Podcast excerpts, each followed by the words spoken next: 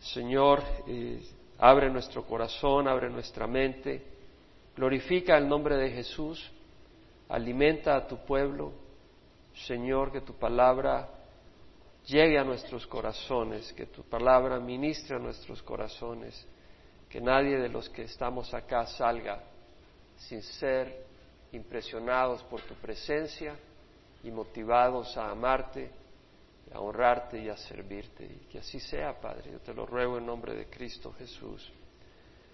Amén. Se pueden sentar. Estamos ahora entrando al último capítulo del Evangelio de Mateo. Qué tremendo, qué tremenda experiencia, ¿verdad? Estar estudiando este Evangelio de tanta bendición. Y vimos cómo nuestro Señor Jesucristo, el domingo pasado leímos, murió esa muerte, esa muerte cruenta, violenta y lenta en esa cruz del Calvario hace dos mil años. Marcos nos dice que eran las nueve de la mañana, a la hora tercera, cuando a Jesús lo crucificaron. Y varios evangelios nos indican que a mediodía entró una gran oscuridad que era, era algo milagroso porque eh, la fiesta de la Pascua, cuando Jesús murió, ocurre cuando hay luna llena y cuando hay luna llena no hay una posibilidad física para que pueda haber un eclipse total en medio del día. Así que Dios milagrosamente trajo una oscuridad sobre la tierra mientras su Hijo moría en la cruz y Jesús expiró, entregó su espíritu a las tres de la tarde diciendo tetelestai, es decir, consumado es, esa expresión que quiere decir el precio ha sido pagado. Era ese sello que ponían en las transacciones cuando uno había pagado y el precio había sido completamente cancelado. La deuda ha sido pagada. Jesucristo pagó por nuestros pecados. También era esa expresión que usaba un siervo para decirle a su amo, he terminado la labor que me encomendaste la labor está completa. Y Jesús, el siervo por excelencia, obediente, humilde, manso, eh, hizo la obra que Dios le había encomendado. Habló las palabras, él no habló por su propia cuenta, habló las palabras que el Padre le daba para hablar, hizo las cosas que el Padre le dijo que hiciera y finalmente completó ese sacrificio que tenía que entregar en la cruz por nuestros pecados. Ahora, leemos también de que eh, como era el día muy solemne, con mayor razón, no querían que los cuerpos estuvieran en la cruz, pero no los podían dejar en la cruz porque si no contaminarían la tierra, contaminarían a Jerusalén de acuerdo a la ley judía.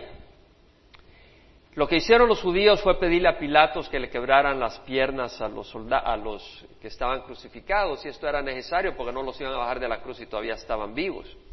Y Pilato le, pidieron que quebraran las piernas, y al quebrárselas eh, acelerarían la muerte de los que estaban en la cruz y quebraron las piernas de uno, de los que estaba a la izquierda de Jesús, del que estaba a la derecha de Jesús. Cuando llegaron a Jesús vieron que él ya estaba muerto, no le quebraron las piernas para que se cumpliera la palabra, que ningún hueso sería quebrado de aquel que es justo. Pero vemos que ellos pues murieron los, los otros dos y había que recogerlos y los recogían y los tiraban en un lugar común. Pero José de Arimatea que era un discípulo en secreto porque tenía temor a los judíos, era miembro del Senadrín, era un hombre rico, pero que había puesto los ojos en Jesús. Vemos que él se llena de valor al ver cómo Jesús ha muerto y va donde Pilatos y pide el cuerpo de Jesús. Y va y recoge el cuerpo de Jesús y eh, Nicodemos, que había venido también de noche, a conversar con Jesús. En el Evangelio de San Juan leemos eso. Viene también y trae cien libras de halos y de mirra y envuelven a Jesús en un lienzo de lino y lo ponen en una cueva, en una eh, sepulcro que estaba acabado en una cueva que lo había acabado eh, José de Arimatea porque era de él, él lo había comprado y estaba en un huerto que estaba ahí donde había sido crucificado Jesucristo. Lo pusieron ahí y rodaron, rodaron una roca, una piedra, para sellar el sepulcro. Esto era algo pesadísimo. De hecho, el libro de San Marcos no dice que José rodó la roca, sino que hizo que rodaran una roca, que pusieran, porque era algo pesado, era algo enorme, se necesitaba... Eh, y moverla de ahí, a una vez encajaba ahí, no se movía así nomás. Eh, estaba diseñado eso para que quedara ahí, quedara anclado, ya no se, no se movía esa roca. Entonces vemos cómo nuestro Señor eh, está ahí, María Magdalena, María la madre de Jacobo el menor y de José, que habían estado enfrente de la cruz cuando Jesús moría, estuvieron también ahí enfrente viendo cómo eh, nuestro Señor estaba encerrado ahí en la cueva y lo, dejaban en el, en el, sepulcro. Ahora vamos a pasar ahora a ver la resurrección, pero no sin antes hacer una pequeña reflexión sobre la muerte de nuestro Señor que quería añadir. En Juan 19:31 dice los judíos, como era día de preparación para la Pascua, a fin de que los cuerpos no se quedaran en la cruz el día de reposo, porque ese día de reposo era muy solemne, pidieron a Pilato que les quebraran las piernas y se lo llevaran. Se los llevaran. Ahí vemos que José de Arimatea tomó ese valor para que a Jesús no se lo llevaran con los demás y lo enterraran en una fosa común. ¿Dónde estaban los apóstoles? Ninguno de ellos tuvo el valor. ¿Dónde estaban los discípulos? Los únicos que tuvieron el valor fue José de Arimatea. Él fue el único que tuvo el valor de ir a buscar el cuerpo de su Señor. Tremendo, tremendo, algo muy hermoso. Ahora, tenemos que entender cuál era la enseñanza judía en el libro de Deuteronomio capítulo 21, para que entendamos todavía mejor lo que el Señor hizo. En el versículo 18 al 23 leemos de que si una padre tiene un hijo rebelde, un hijo borracho que no respeta a sus padres, lo traían a la ciudad, a, los ancianos. Y al confirmar que esto era así, lo apedreaban, lo mataban, lo ajusticiaban a la puerta de la ciudad. Y luego vemos acá en el versículo 22 que dice que si un hombre ha cometido pecado digno de muerte y se le ha dado muerte y lo has colgado de un árbol, lo colgaban en un árbol como un símbolo de que la ira de Dios, eh, el juicio de Dios, la maldición de Dios había caído sobre esa persona. Dice, pero su cuerpo, no, su cuerpo no colgará del árbol toda la noche, sino que ciertamente lo enterrarás el mismo día, pues el colgado es maldito de Dios, para que no contamines la tierra que el Señor tu Dios te da en heredad. Vemos que el estar colgado en un árbol era una manera simbólica que Dios había establecido en el Antiguo Testamento para mostrar a una persona que había caído sobre él la maldición de Dios. Y nuestro Señor estuvo colgado en un madero. Él recibió la maldición de un hijo rebelde. Pues nosotros somos rebeldes y Él tomó nuestro puesto en la cruz. Tomó nuestro puesto. Nosotros éramos rebeldes. Si somos de Cristo ya no somos rebeldes. Pero antes éramos rebeldes. Nuestro Señor no solo recibió el castigo de un hijo rebelde, de una persona rebelde, también recibió el castigo de un enemigo del pueblo de Dios, de un enemigo de Dios. Y eso lo vemos en Josué capítulo 10. En el libro de Josué podemos ver en el capítulo 10 cuando el pueblo de Israel está tomando la tierra prometida. Y al tomar la tierra prometida tienen unas batallas y en una de ellas contra cinco reyes amorreos a quienes vencen. Y leemos en el capítulo 10, versículo 24, que Josué trae a los líderes, a los jefes de los hombres de guerra, y les dice, pongan vuestros pies sobre el cuello de estos reyes. Y entonces el versículo 25 Josué les dijo, no temáis ni os ascobardéis, sed fuertes y valientes, porque así hará Jehová a todos vuestros enemigos con quienes lucháis. Y en el versículo 26 después Josué los hirió, les dio muerte y los colgó de cinco árboles y quedaron colgados de los árboles hasta la tarde. Era el juicio a los enemigos de Dios. Y versículo 27, y sucedió que a la hora de la puesta del sol Josué dio órdenes y los bajaron de los árboles y los echaron en la cueva donde se habían escondido. Y sobre la boca de la cueva pusieron grandes piedras que permanecen hasta el día de hoy. Vemos el juicio de un rebelde, vemos el juicio del enemigo de Dios, de los enemigos de Dios. Ese fue el puesto que nuestro Señor Jesucristo tomó, el de un rebelde. ¡Qué vergüenza! Qué insulto, qué humillación, y el Señor lo hizo por nosotros. Qué gran amor el de nuestro Señor Jesucristo. Segunda de Corintios leemos de que Dios estaba en Cristo reconciliando al mundo consigo mismo, no tomando en cuenta a los hombres sus transgresiones. Por lo tanto, dijo Pablo, somos embajadores de Cristo y como que si Dios rogara por medio de nosotros, en nombre de Cristo rogamos reconciliados con Dios.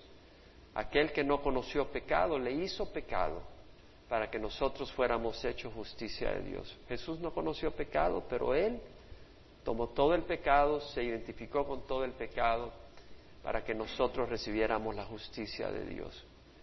En Romanos leemos, ¿verdad?, que Dios demuestra su amor para con nosotros y que siendo aún pecadores Cristo murió por nosotros.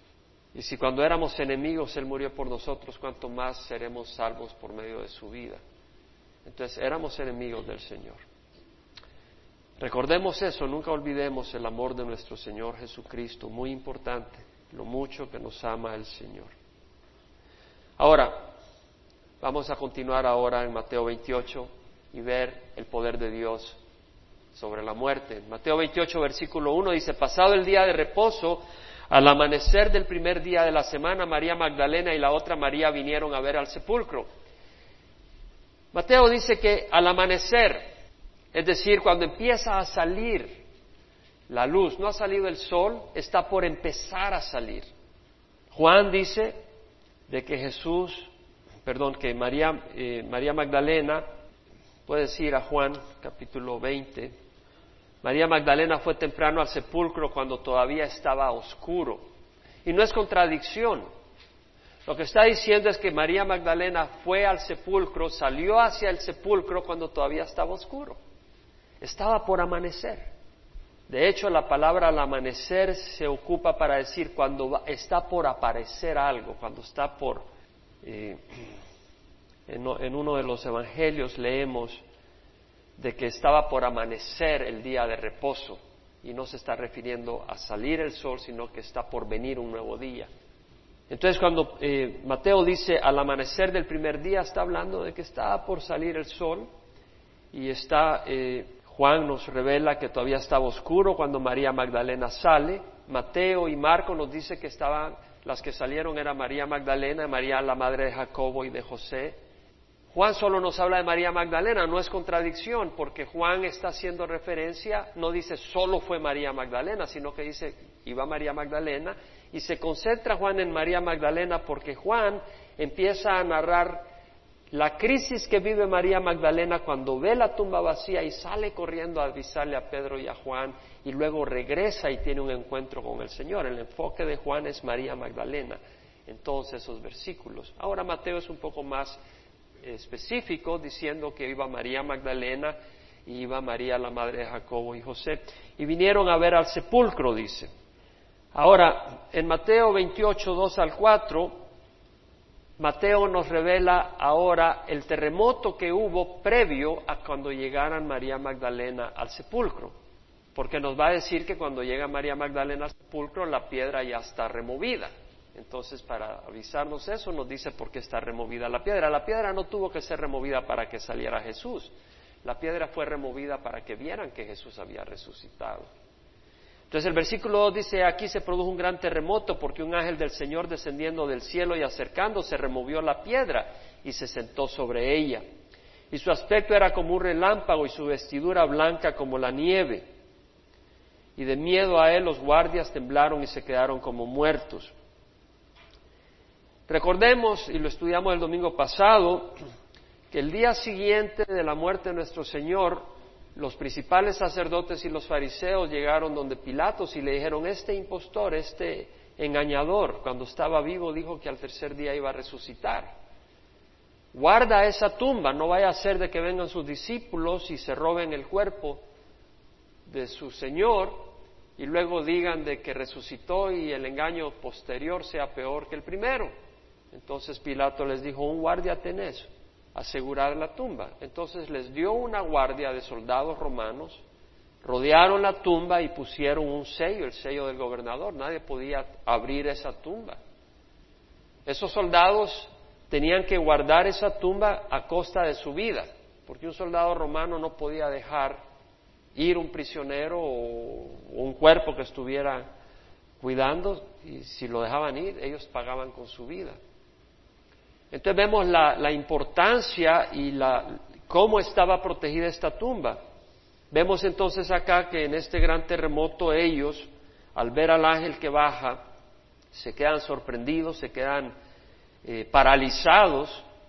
Y vamos a pasar al versículo 11, donde dice de que algunos de la guardia fueron a la ciudad e informaron a los principales sacerdotes de todo lo que había sucedido. Y después de reunirse con los ancianos y de liberar con ellos, dieron una gran cantidad de dinero a los soldados, diciendo, decid esto, sus discípulos vinieron de noche y robaron el cuerpo mientras nosotros dormíamos. Bueno, esa, esa excusa o ese dicho de que los discípulos habían venido de noche y se habían robado el cuerpo no tenía sentido. Número uno, esos discípulos se habían acobardado, habían abandonado al Señor, que iban a regresar a pelear con soldados romanos armados, no lo iban a hacer. ¿Y qué iban a hacer? Y que se hubieran dormido los soldados romanos no tenía sentido. Ellos no se dormían porque sabían que si se dormían tenían que pagar con sus vidas. Y el gobierno romano, militar romano, era sin misericordia en esto. Además, ¿cómo es posible que se hubieran dormido y ellos movieran una roca tan pesada y tan difícil de mover y los soldados no se hubieran despertado? No tiene sentido, pero era la única explicación que podían dar para tratar de encubrir su situación. Y dijeron, si esto llega al oído del gobernador, nosotros los convenceremos y os evitaremos dificultades. Ellos tomaron el dinero e hicieron como se les había indicado. Y este dicho se divulgó extensamente entre los judíos hasta hoy. A pesar de que, era ridículo, este dicho se divulgó entre los judíos, de que habían robado la tumba de Jesús. Es ridículo, pero muchos lo creyeron. Es ridículo pensar que venimos del mono, pero muchos lo hemos creído y muchos lo siguen creyendo.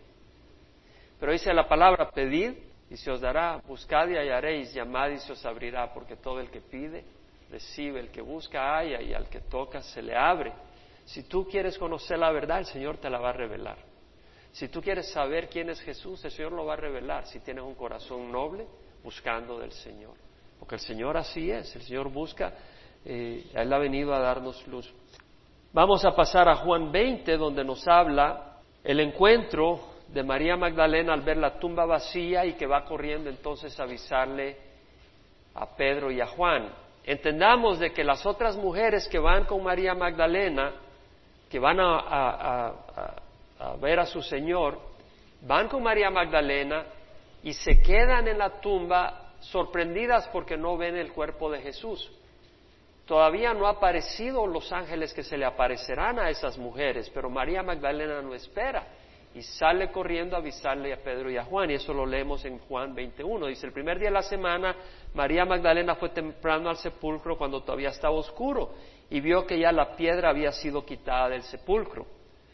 Entonces corrió y fue a Simón Pedro. ¿Por qué? Porque María Magdalena salió sola, no con las demás mujeres, a avisarle a Simón Pedro y el énfasis de Juan es María Magdalena.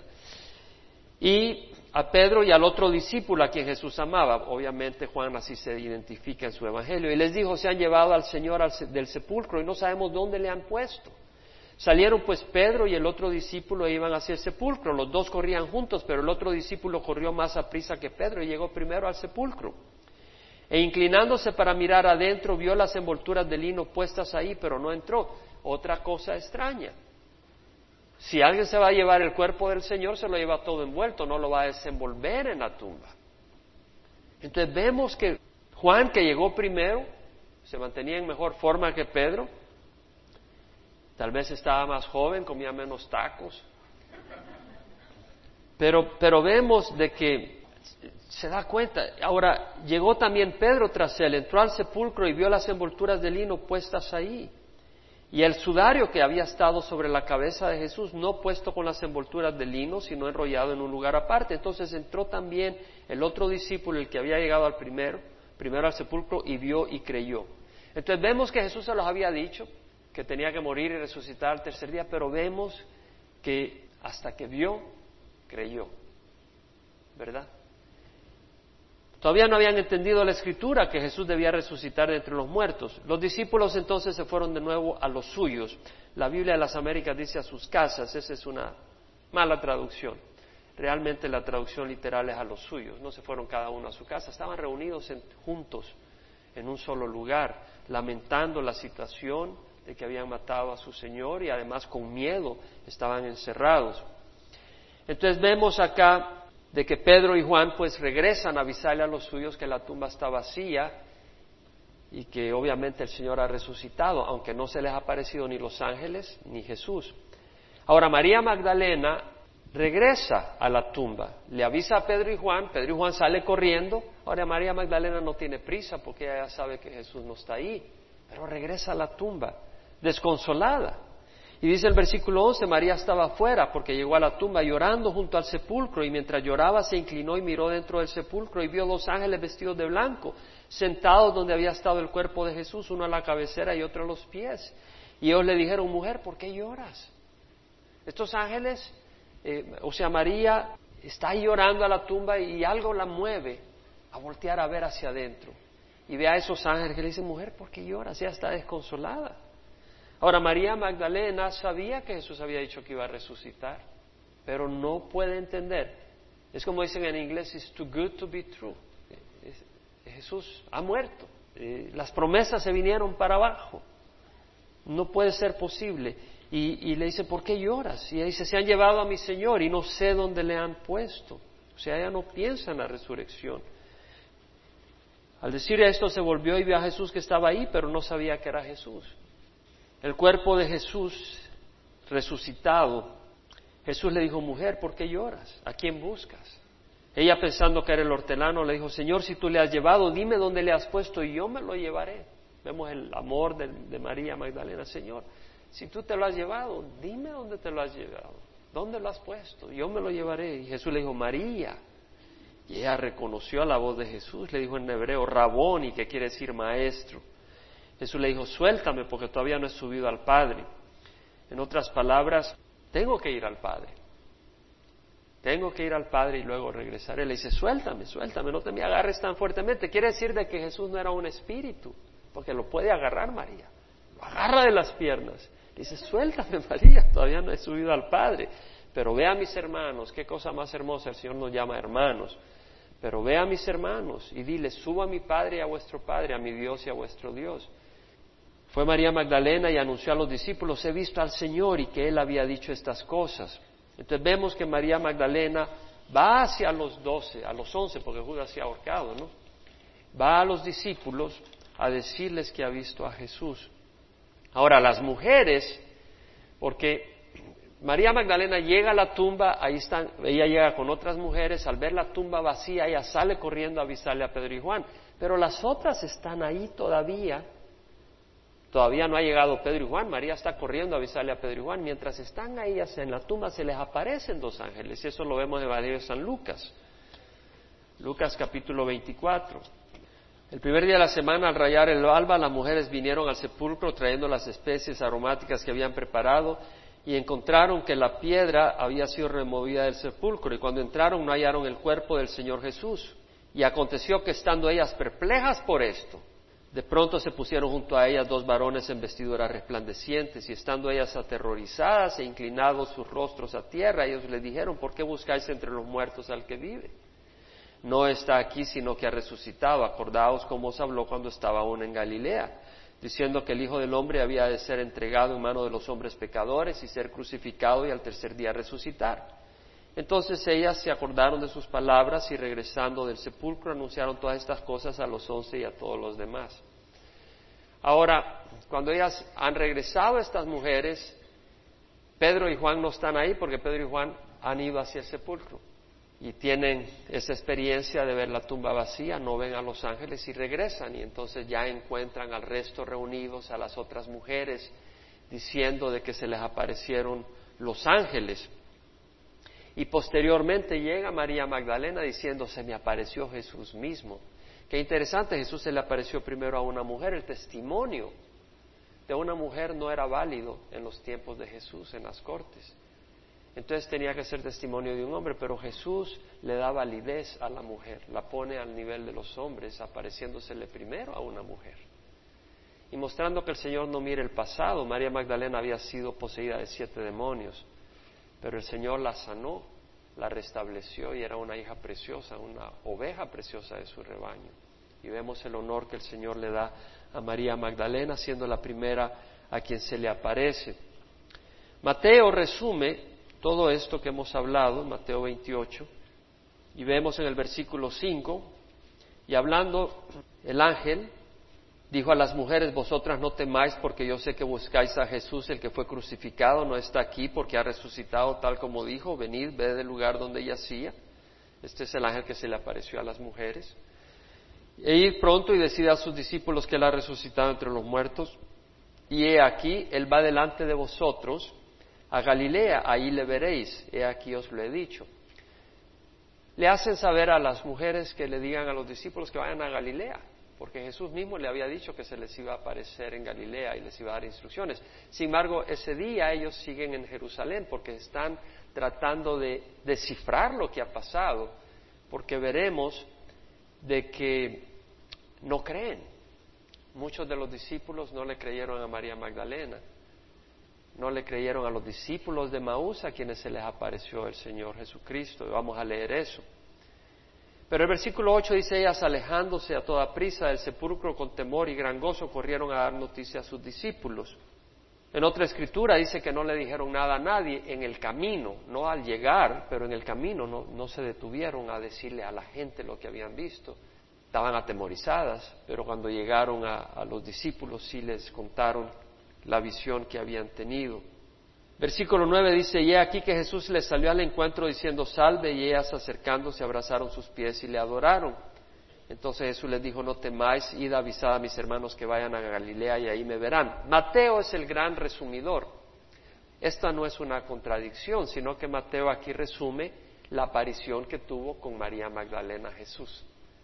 Entonces dice, se les apareció en forma general pero se está refiriendo a la aparición que tuvo a una de ellas. Mateo está tratando de poner todos los detalles, está, evitando poner todos los detalles, pero podemos ver la, la armonía de todas las escrituras, es precioso.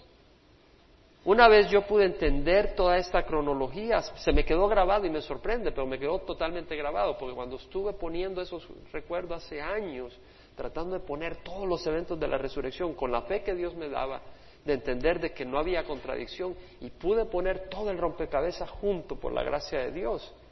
¿Verdad? Dije, qué maravilla, cómo no hay contradicción absoluta. ¿Ves? Eh, porque tú debes de entender de que la clave es venir con un corazón de que Dios es verdad, ¿verdad? Ahora, los que hayan contradicciones porque vienen un corazón enemigo a Dios, no un corazón humilde al Señor, pero Dios es, maravilloso y su palabra es clara. Entonces, vamos a ir a, Marcos donde vemos de que realmente muchos de, de, ellos no creyeron. Versículo 9, después de haber resucitado, del capítulo 16 de Marcos, después de haber resucitado muy temprano el primer día de la semana, Jesús se apareció primero a María Magdalena, de la que había echado fuera siete demonios. Y ella fue y se lo comunicó a los que habían estado con él, que estaban lamentándose y llorando. Cuando ellos oyeron que él estaba vivo y que ella le había visto, se negaron a creerlo. No querían creerlo. Es decir, no podían creerlo, no era posible. ¿Cómo no era posible si habían visto al Señor hacer milagros, habían visto al Señor resucitar a Lázaro? Pero no podían. ¿No hemos nosotros creído que Jesús murió en la cruz por nosotros? ¿Lo hemos o no lo hemos creído? Lo hemos creído. ¿No hemos creído que Él ha pagado por nuestros pecados en la cruz? Y sin embargo dudas muchas de tus crisis. Sin embargo, en muchas de tus crisis tú crees que Dios no es posible que te saque adelante. En muchas de tu crisis tú no crees que Dios está en control. En muchas de tu crisis tú no crees que Dios te ama tanto como para haber perdonado tus pecados, como para no apuntarte con el, dedo acusador y porque tiene un plan precioso en medio de las circunstancias. No lo crees. Es la naturaleza pecadora del hombre. Y vemos la paciencia increíble de nuestro Dios. Bueno, después de esto se apareció en forma distinta a dos de ellos cuando iban de camino al campo. Estos eran los de la aldea de Emaús que van regresando a Emaús ese día desconsolados y Jesús se les aparece en el camino y empieza a platicar con ellos y ellos dicen, bueno, nosotros creíamos que él era el profeta que vendía, pero nada. Unas mujeres fueron a la tumba y estaba vacía y dice que tuvieron una aparición de ángeles y les dijeron que había resucitado, pero a él no lo vieron. Y el Señor les abre la escritura, les abre la mente para que entendieran. Y dice que ellos fueron y se los comunicaron a los demás, pero a ellos tampoco les creyeron. Versículo 3, capítulo 16. Tampoco a los, a los discípulos de Maús le creyeron. Ahora, si vamos a Lucas, capítulo 24, vamos a ver que también se le aparece a Simón se le apareció a Pedro antes que a los discípulos de Maús. Si bien Pedro y Juan fueron a la tumba y la vieron vacía y regresaron y entendieron que Jesús había resucitado, en ese, en ese tiempo Pedro fue caminando, meditando, tratando de entender todo esto, se le apareció Jesús personalmente. Ahora, Juan que decía yo soy el discípulo amado, debía de entender de que también Pedro era el discípulo amado y los demás eran los discípulos amados. Y, se le aparece a Pedro. Vemos de que cuando llegaron los de Maús, Lucas 24, 33 dice, levantándose en esa misma hora, regresaron a Jerusalén, y hallaron reunidos a los once a los que estaban con ellos, que decían, es verdad que el Señor ha resucitado y se ha aparecido a Simón. Y ellos contaban sus experiencias en el camino, cómo le había reconocido en el partir del pan. Ahora vemos entonces de que habían algunos que habían creído, pero otros se negaban a creerlo. Entonces el Señor se les aparece a los apóstoles. En Juan 20, Leemos de que en el versículo 19, entonces al atardecer de aquel día, el primer día de la semana, y estando cerradas las puertas del lugar donde los discípulos se encontraban por medio de los judíos, Jesús vino y se puso en medio de ellos y les dijo, pasa a vosotros. Entonces vemos acá que Jesús ahora se le aparece a los discípulos que están reunidos, a los apóstoles y a los discípulos, pasa a vosotros, qué bonito, ¿verdad? Ellos le habían abandonado, ellos se habían acobardado, Pedro le había negado, él se le apareció primero a Pedro. Y ahora están todos reunidos y Él se les aparece a ellos y lo primero que le dice es paz, prosperidad, todo está bien, paz a vosotros. Ahora, Lucas nos dice de que ellos están sin creer todavía. Cuando ven a Jesús dice, it's too good to be true. Esto es demasiado bueno, esto no es posible, no, no puede ser. Y vamos a Lucas, donde leemos capítulo 24, que cuando se les aparece, y vamos a regresar después a Juan, versículo 36 de, de, Lucas 24, dice, mientras ellos relataban estas cosas, Jesús se puso en medio de ellos y les dijo, pasa a vosotros, armonía con lo del Evangelio de Juan. Pero ellos aterrorizados y asustados pensaban que veían un espíritu. Es decir, dijeron, sí creemos que es Jesús, pero, pero, pero es un espíritu, es su cuerpo, si vimos cómo lo maltrataron, cómo lo crucificaron, es que ahí no quedó nada vivo. Y él les dijo, ¿por qué estáis turbados y por qué surgen dudas en vuestro corazón? Cuando se le apareció a los discípulos de Maús, en el versículo 25 del capítulo 24 de Lucas, vemos que les dijo, oh insensatos y tardos de corazón para creer todo lo que los profetas han dicho. Y eso se debe aplicar a nosotros, oh insensatos y tardos de corazón para creer todo lo que la Escritura te dice, para creer las promesas de Dios. Somos tardos de corazón para abrazar las promesas de Dios y saber que son para nosotros. Y por eso estamos turbados muchas veces. Y por eso estamos llenos de dudas muchas veces. Por no creer. Debemos de creer. Debemos de tener unos ojos de fe. Porque ese es el propósito de Dios. Y vemos que le dice, mirad mis manos y mis pies, que soy yo mismo.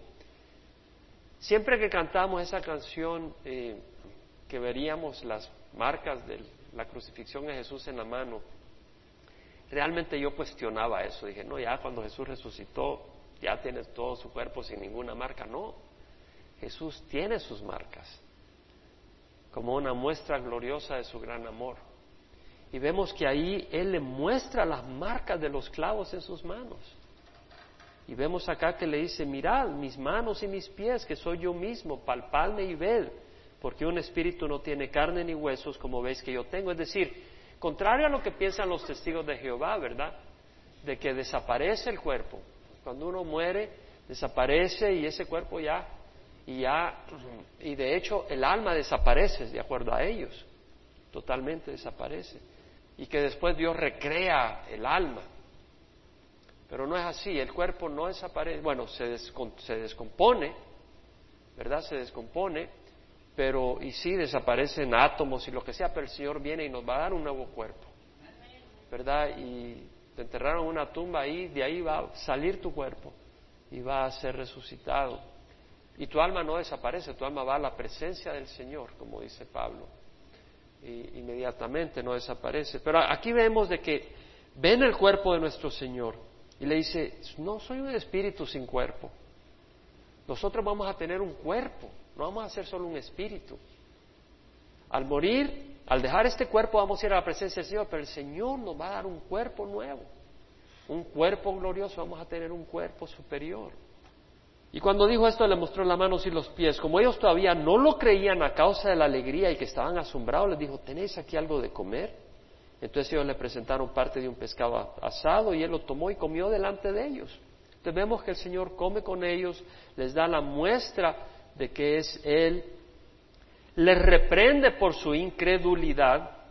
Y entonces en Juan 20:20 20 vemos todo eso, donde dice, le mostró las manos y el costado. Entonces los discípulos se regocijaron al ver al Señor, es decir, al ver que era el mismo Señor con cuerpo con el cuerpo resucitado, que era el mismo Señor con quien habían comido, a quien habían abrazado, a quien habían tocado. Y se, sintieron llenos de gozo. Jesús entonces les dijo otra vez, pasa a vosotros. Como el Padre me ha enviado, así también yo os envío. El Padre envió a Jesucristo, lo llenó del Espíritu Santo cuando fue bautizado, ¿verdad? Fue lleno del Espíritu Santo. Vemos de que el Señor fue lleno del Espíritu Santo después de su bautismo para la obra que Dios le había encomendado. Y Dios nos da su Espíritu Santo.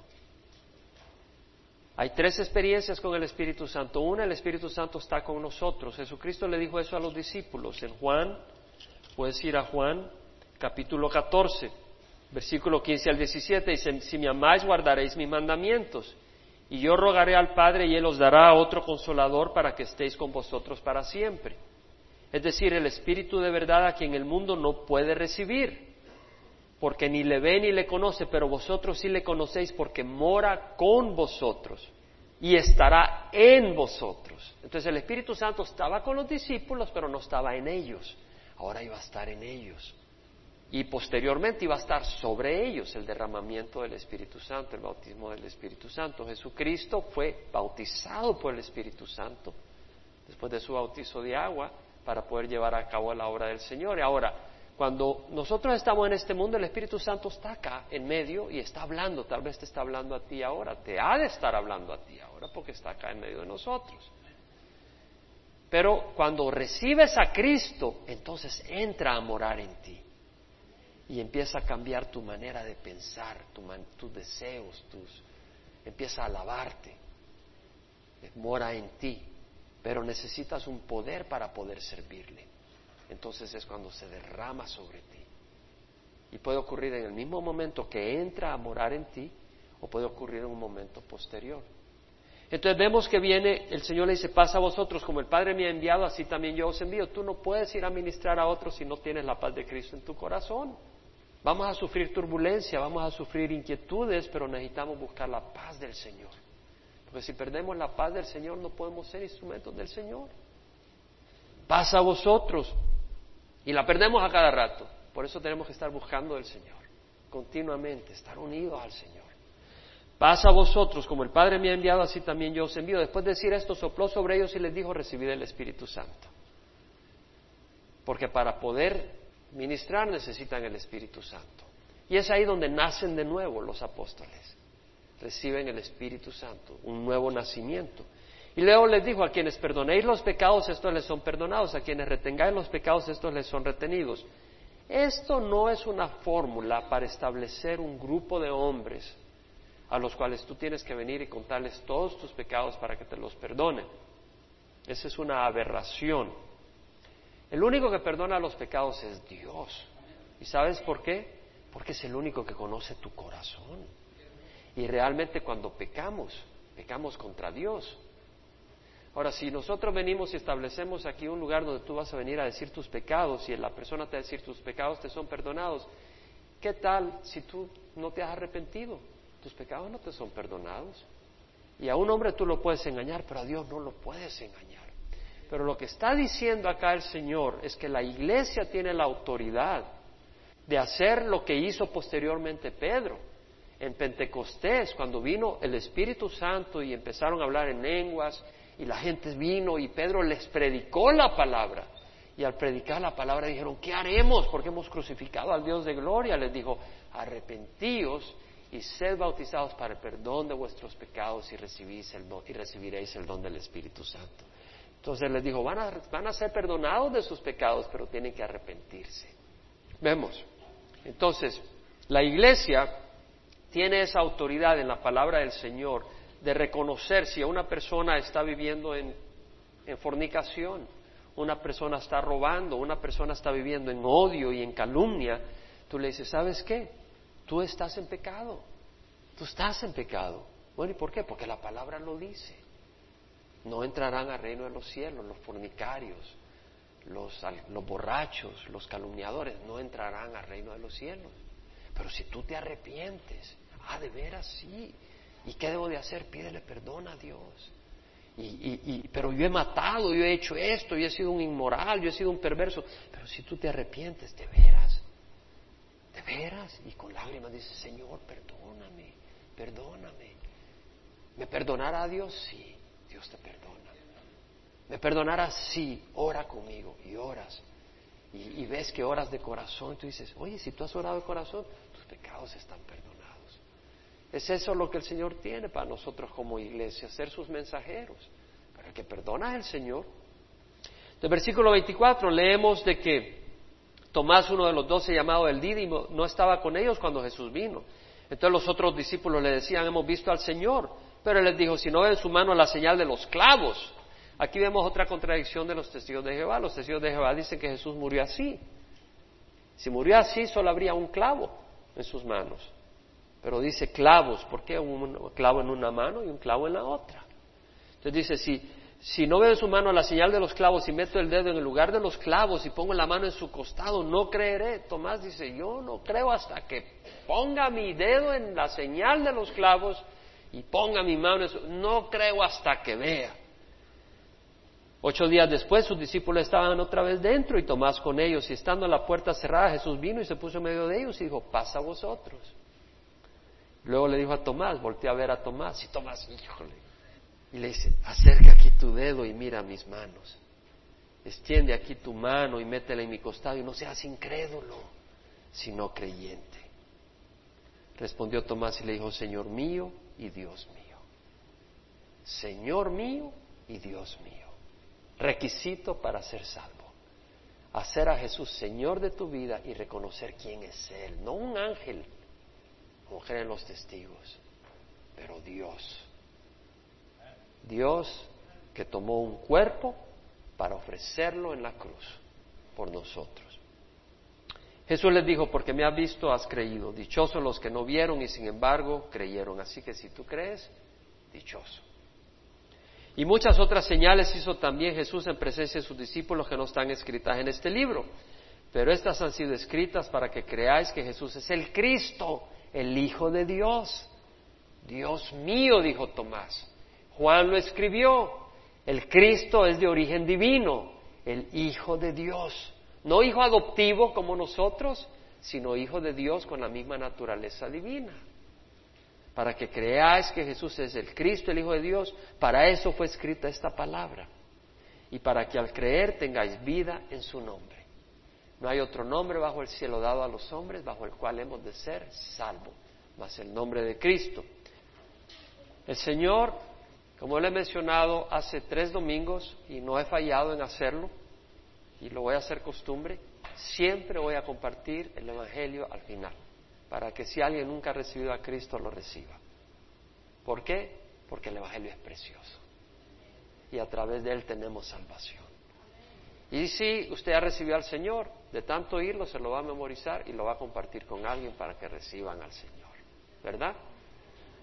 La palabra del Señor dice de que si tú crees en tu corazón que Jesús resucitó de la muerte, que Dios lo resucitó, y confiesas con tu boca Jesús por Señor, serás salvo. Porque con el corazón se cree para justicia y con la boca se confiesa para salvación. Porque todo el que invoque el nombre del Señor será salvo y todo el que cree en Él jamás será avergonzado. Es decir, nosotros no podemos ser salvos por nuestras obras. Por eso Jesús pagó en la cruz. Él pagó como un hijo rebelde, Él pagó como un enemigo de Dios en la cruz por nosotros que éramos rebeldes y éramos enemigos por las obras que hacíamos. Jesús pagó y si ya está pagado, te telesta y el precio ha sido pagado, ya no hay que pagar más. Pero hay que recibirlo. Hay que decir, Señor, tú diste tu vida por mí, ahora yo te doy mi vida para que tú la uses para tu gloria. Ese es el intercambio que es necesario. Y además es muy hermoso darle la vida a alguien que nos ama tanto, a alguien que nos va a cuidar, a alguien que nos va a guiar y que nos va a permitir pasar por crisis, pero con un propósito, un propósito hermoso, lograr grandes cosas eternas para nosotros.